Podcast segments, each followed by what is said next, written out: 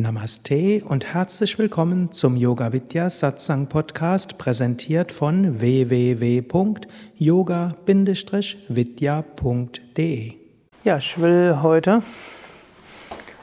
Nachmittag aufbauen, natürlich auf dem, was wir heute Morgen besprochen haben. Heute Morgen ging es ziemlich um die höchsten Fragen hm? im Sinne von, wer bin ich? Im Sinne von, was ist ewig, was ist vergänglich, was ist wahres Glück. Als besonders wichtige Ausrichtung, was wirklich wichtig ist im Leben. Auf eine gewisse Weise, wenn wir uns dieser Dinge bewusst werden, dann relativiert sich vieles andere. Wir können auch sagen, wenn, wenn es uns darum geht, was wirklich wichtig ist im Leben, dann gilt es auch, man kann wie eine Art Stufenmodell sehen. Und es gibt uns eine gewisse Gelassenheit für vieles andere. Wir letztlich sagen, alle tiefen Bestrebungen des Menschseins werden dadurch erfüllt, dass wir irgendwann unsere wahre Natur verwirklichen und die Einheit mit dem Kosmischen, dem Unendlichen. Dann wissen wir, ja, alles andere hat seinen Sinn eben als Teil dieses Weges zu diesem Höchsten hinzukommen. Gut, natürlich, wenn nur heute Morgen da war, kommt natürlich die Frage, ja, wenn jetzt das der Sinn ist, welchen Sinn hat überhaupt das relative Leben? Und äh, was hat mein konkretes Leben für einen Sinn?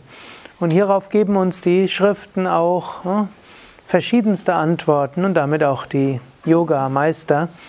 könnte sagen, das reine Jnana-Yoga im engeren Sinn würde einfach sagen, Frag, wer bin ich, erkenne dein Selbst und sei frei. Hm. Mehr braucht es nicht. So ähnlich wie Patanjali Yoga Sutra, zweiter und dritter Vers, bring deinen Geist zur Ruhe, dann erkennst du dein Selbst. Könnte man sagen, iti, das war's. Hm. Gut, aber für die Mehrheit der Aspiranten, wo vermutlich die Mehrheit der hier Sitzenden dazu gehört, hm, hat das relative Leben auch seinen Sinn und dafür gibt eben die Bhagavad Gita eine Menge Tipps und eben auch Patanjali gerade im zweiten und dritten Kapitel. Und gerade im zweiten Kapitel, dort gibt Patanjali verschiedene Gründe, warum sind wir überhaupt hier. Man kann zwar, ist Patanjali über 2000 Jahre her, Krishna Bhagavad Gita soll sogar über 5000 Jahre her sein, aber es ist heute genauso relevant wie damals. Und ich fasse es jetzt einfach zusammen. Ich werde mir jetzt, hm, werde jetzt nicht so, nicht so viele Sanskrit-Ausdrücke gebrauchen. Gleich ein paar werde ich noch verwenden, da ich heute Morgen euch mit einigen verschont hatte, um sie doch für heute Nachmittag, oder ich habe es vorenthalten, um es heute Nachmittag spannender noch zu machen. Aber die fünf will ich jetzt erstmal auf Deutsch aufschreiben.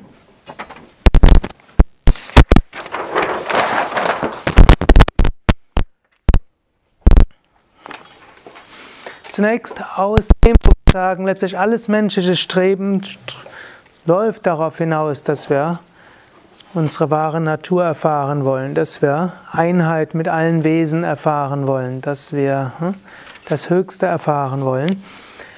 Also ist der erste, der Hauptsinn, können wir sagen, der Weg dorthin ist spirituell wachsen. Gut, wie wachsen wir? Natürlich, wir wachsen, indem wir spirituelle Praktiken machen. Wir wachsen, indem wir bewusst an uns arbeiten.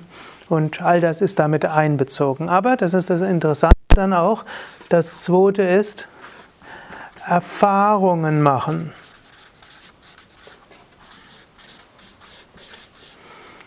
Das dritte ist, etwas lernen.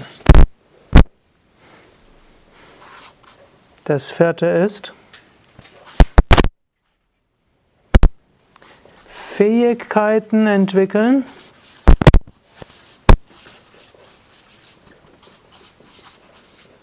Und das fünfte ist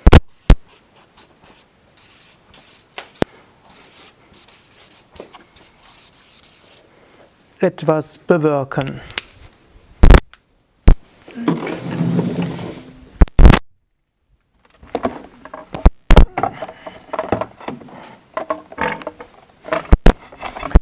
Es gibt ja in den Traditionen die verschiedenen Erläuterungen, warum gibt es überhaupt die Welt. Das ist eine der wichtigsten Fragen und letztlich ist, nicht, sind, ist diese Frage nicht wirklich zu beantworten, weshalb alle Erläuterungen entweder Umschreibungen sind oder irgendwelche Mythen. Und eine der vielen ist, es gab das ursprüngliche, die ursprüngliche Weltenseele Brahman und die wollte sich selbst widerspiegeln in einer Art Lila, einer Art kosmischen Spiel.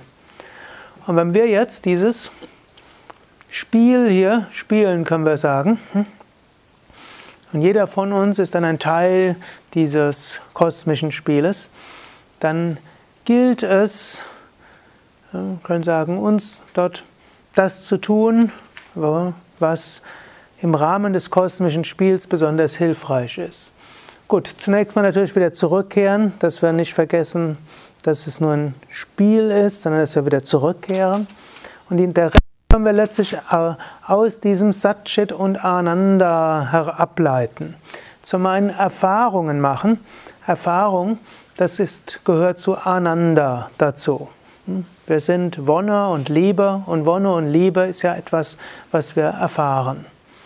Aber es gilt nicht nur Wonne und Liebe Erfahrungen zu machen, sondern schlecht ist jetzt eine Bewertung. Hm. Das ganze Spektrum, können wir sagen. Ja? Also natürlich, was du, meinst, was du dort meinst, ist natürlich auch klar, das gehört dann dazu. Wir sind hier, um Erfahrungen zu machen. Das ist der Ananda-Aspekt. Wir sind hier, um etwas zu lernen. Welcher Aspekt ist das typischerweise? Der Chit-Aspekt, Wissen und Bewusstsein. Wir sind hier, um Fähigkeiten zu entwickeln. Welcher Aspekt ist das? Letztlich? Sat-Aspekt das Seinsgefühl. Wir wollen praktisch, wenn man Fähigkeiten entwickeln, werden wir irgendwo mehr. Und etwas bewirken, von welchem Aspekt ist das?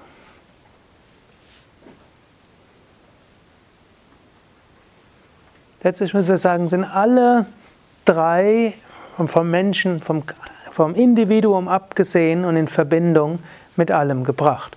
Ansonsten, wenn man nur die oberen nimmt, dann ist es irgendwo narzisstisch. Wir kümmern uns nur über, um uns selbst. Wir wollen Erfahrung machen, wir wollen lernen, wir wollen unsere Fähigkeiten entwickeln. Das wäre etwas so beschränkt. Letztlich sind wir ja alle Ausdruck des gleichen Bewusstseins. Also geht es als fünftes darum, hm, etwas bewirken und bewirken, indem wir die, das, was wir gelernt haben, anwenden für andere, indem wir die Fähigkeiten, die wir entwickeln, für andere und die Erfahrungen, die wir machen, natürlich dann auch hm, als Lernaufgaben nehmen, um etwas Gutes zu bewirken. Was jetzt hier nicht drin steht, ist, dass wir etwas bewirken. Das heißt jetzt nicht unbedingt, dass wir erfolgreich in irgendwas sein sollen. Im Grunde genommen ist das eine Antwort, wozu ist, wozu ist die relative Wirklichkeit gut? es ist gut, Erfahrungen zu machen.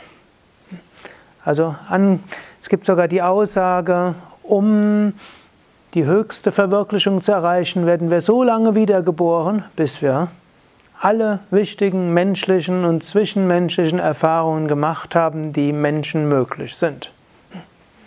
Das ist eine ganze Menge. Und in diesem Sinne könnte man auch sagen, angenommen, euch geschieht was Schlimmes, dann statt zu sagen, was habe ich falsch gemacht oder wie schlimm ist die Welt, dass mir das passiert, kann man erstmal überlegen, was mir gerade Schlimmes passiert ist, passiert sowas nur mir oder ist sowas schon mal einem anderen Menschen passiert? Ist sowas auch jemand anders schon mal passiert? Danach als nächstes könnte man sagen, aha, es scheint eine allgemein menschliche Erfahrung zu sein. Natürlich das exakt gleiche passiert nur einem Menschen. So ähnlich wie keine zwei Menschen haben den gleichen Finger aus, den Fingerabdruck, keine zwei Menschen haben die gleiche Iris, keine Menschen, außer es sei denn, ihr seid eineiige Zwillinge, haben die gleichen Gene. Und selbst da ändert sich noch irgendwas. Aber von der Grundkategorie der Erfahrungen wird man feststellen, jede Erfahrung, die wir machen, hat schon mal jemand anders gemacht.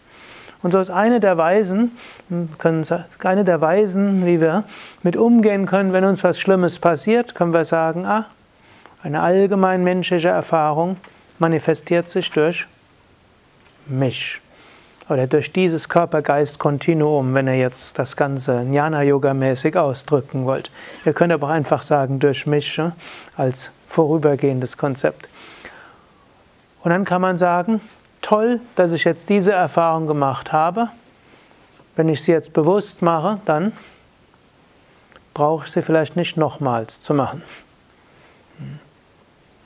Versteht ihr, was ich meine? Hm. Wir brauchen also keine Erfahrung abzuwerten. Wir brauchen auch nicht irgendwo mit dem Schicksal zu hadern. Wir brauchen nicht überlegen, was wir alles selbst falsch gemacht haben. Das halte ich ja für eine der großen Irrtümer, dass Menschen immer denken, wenn sie irgendeine schlechte Erfahrung machen, dass sie was falsch gemacht haben. Und das geht ja so weit, angenommen man hat einen Schnupfen, dann denken Menschen, was habe ich falsch gemacht? Gut, man kann natürlich sagen, Grundsache, dass man falsch gemacht hat, war mit anderen Menschen zusammen. Angenommen, man ist nie mit einem anderen Menschen zusammen, dann wird er ganz sicher keinen Schnupfen kriegen. Schnupfen funktioniert nur im Umgang mit anderen Menschen. Aber es ist falsch, mit anderen Menschen zusammen zu sein. Natürlich nicht. Man kann natürlich sagen, die Abwehrkräfte können geschwächt sein und vielleicht war man tatsächlich leichtsinnig mit diesem und mit jenem und so weiter. Und natürlich kann man auch in der Kategorie denken. Aber es gibt immer wieder Menschen, die kriegen einfach einen Schnupfen und stellen ihr ganzes Leben in Frage. Das muss nicht sein. Oder Menschen bauen einen Autounfall und überlegen, was habe ich falsch gemacht? Vielleicht ist man zu schnell gefahren, vielleicht der Grundfehler war mit dem Auto zu fahren und man fährt nie mit dem Auto, dann gibt es auch keinen Autounfall. Aber man kann auch die Treppe runterfallen und man kann auch hm, zu Fuß stürzen oder mit dem Fahrrad. Hm. Obgleich es immer besser ist, mit dem Fahrrad oder mit dem Zug zu fahren, als mit dem Auto für die Umwelt. Aber das ist ein anderes Thema. Gut, also man, an, man, kann einfach so vom Grundsatz ausgehen, wir sind hier, um Erfahrungen zu machen und die können wir so annehmen, was auch immer kommt. Und ihr könnt auch sagen, was auch immer für Erfahrungen kommen, man kann sie willkommen heißen und sagen, daran wachse ich, indem ich die Erfahrungen. Und es kann zum Beispiel sein, und es gibt natürlich noch differenziert, dass jemand sagt, ja, für mich ist besonders wichtig, Erfahrungen zu machen.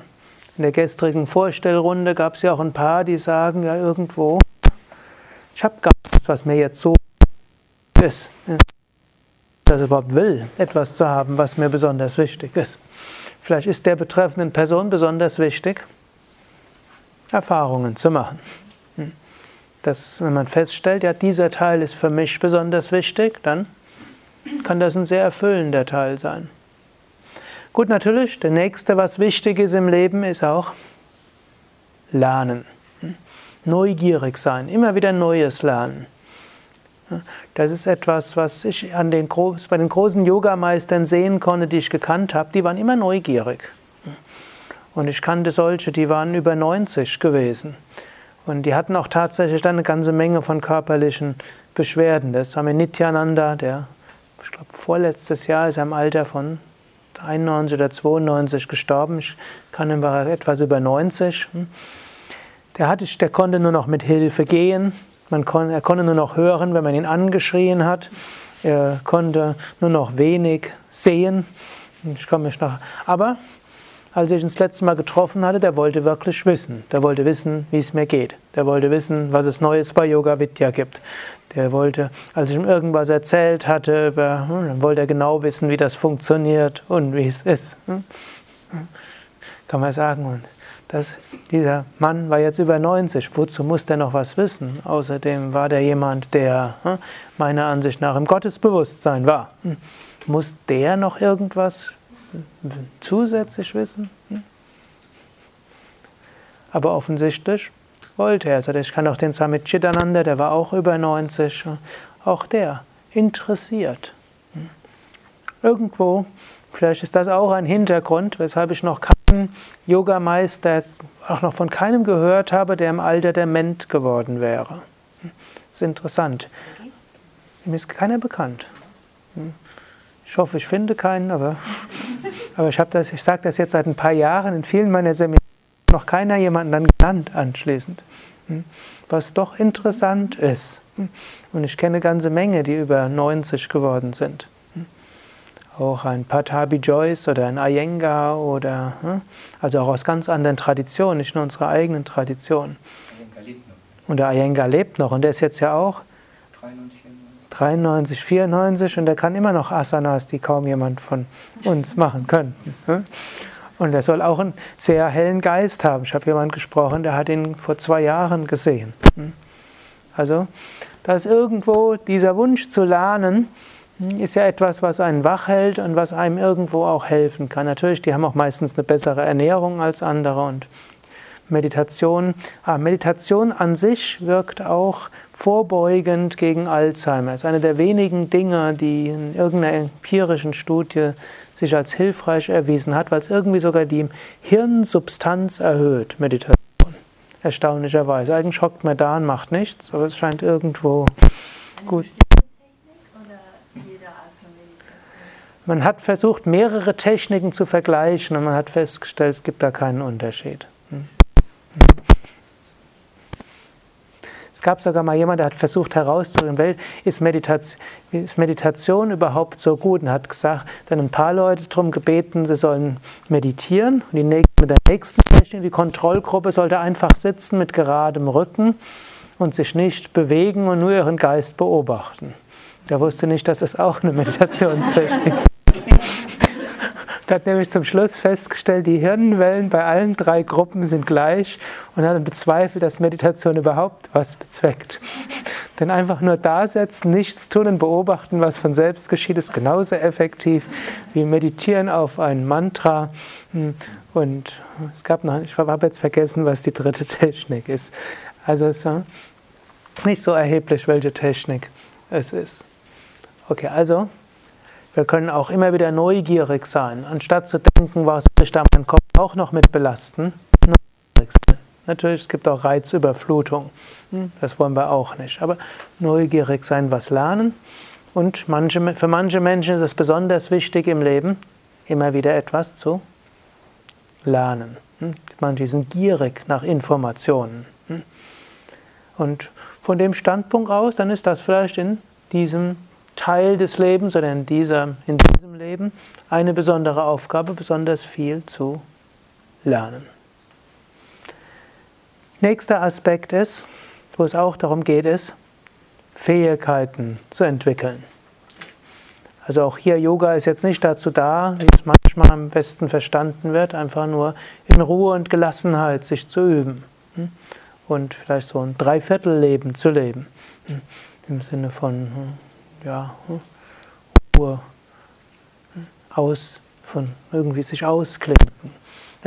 Viele Menschen sind ein bisschen überstrapaziert. Da ist es gut, Ruhe zu haben. Und sie suchen dann im Yoga Ruhe. Und die gehen in Ashram für Ruhe. Und das ist gut, denn ansonsten diese ständige Überlastung, Überdrehung, Reizüberflutung und so weiter, irgendwann geht nichts mehr. Und diese Ruhe hilft im Gegenteil, wieder Zugang zu finden zu seinen Fähigkeiten. Und auch hier wiederum würde man hier als Ratschlag geben, suche die Herausforderungen und schaue, was gibt es in dir, was ich entwickeln will. Und der letzte Punkt, der ist natürlich dann besonders wichtig und es geht auch darum, etwas zu bewirken in dieser Welt. Und was das ist, das ist dann wiederum für jeden unterschiedlich. Das ist etwas, wo wir dann von einem, anhand eines anderen Modells will ich dort etwas weiter noch gehen. Aber es ist vielleicht erstmal eine, eine Überlegung, die ihr vielleicht haben könnt. Vielleicht seid ihr jetzt in der, gerade in einer besonderen Situation. Da könnt ihr überlegen, mache ich in der Situation, also jetzt seid ihr natürlich in einer Situation hier im Ashram, aber vielleicht seid ihr auch sonst im Leben in einer Situation. Hm, Gibt es da bestimmte Erfahrungen? Vielleicht solche, wo er sagt, die möchte ich. Könnt ihr stattdessen überlegen, ja, gibt es halt etwas, was ihr dadurch lernt? Werden bestimmte Fähigkeiten in euch herausgefordert, wo er vielleicht sagt, nicht, oder vielleicht auch sagt, mag gerade. Und ist da etwas, wo ihr etwas bewirken könnt? Könnt ihr nachdenken oder wer will auch aufschreiben?